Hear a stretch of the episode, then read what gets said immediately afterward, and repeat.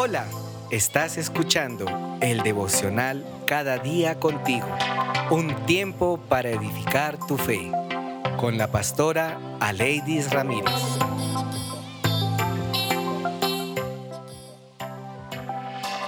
Mansedumbre no es igual a debilidad. Si deseas tomar decisiones saludables para recuperarte y estar sano de nuevo, debes aprender a ser manso.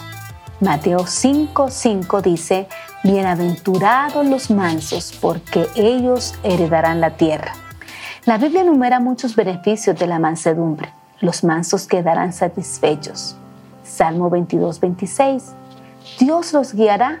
Salmos 25:9. Llegarán a ser sabios. Proverbios 11:2. Se regocijarán. Isaías 29:19 hay muchos, muchos otros beneficios. El problema es que mal interpretamos este término. Realmente no sabemos qué es la mansedumbre. De hecho, a menudo lo confundimos con otro término que suena así. Manso. Suena como débil. Nadie quiere ser débil, por lo que nadie quiere ser manso. Pero la verdad es que la mansedumbre y la debilidad están en extremos opuestos. La mansedumbre no es debilidad en absoluto.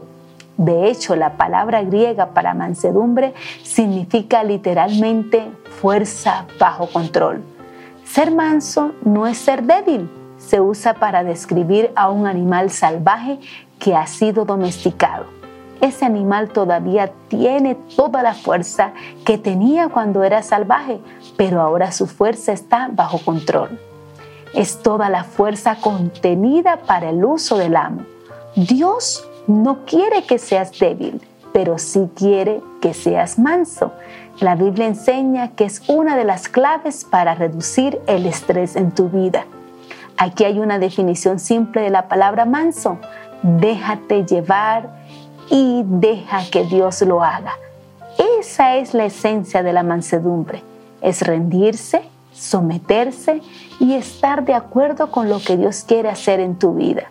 Es dejar que Dios sea Dios en tu vida. Déjate llevar y deja que Dios obre.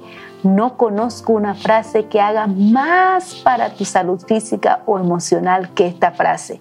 Si comienzas a practicarla en tu vida, aliviará el estrés y eliminarás la preocupación. Si lo dejas ir y lo dejas a Dios, se apagará tu ira y se acabará tu dolor y tu resentimiento. Reflexiona sobre esto. ¿En qué parte de tu vida necesitas especialmente rendirte para que Dios pueda tomar el control? ¿Qué puede impedirte practicar la mansedumbre y someter tu vida a Dios?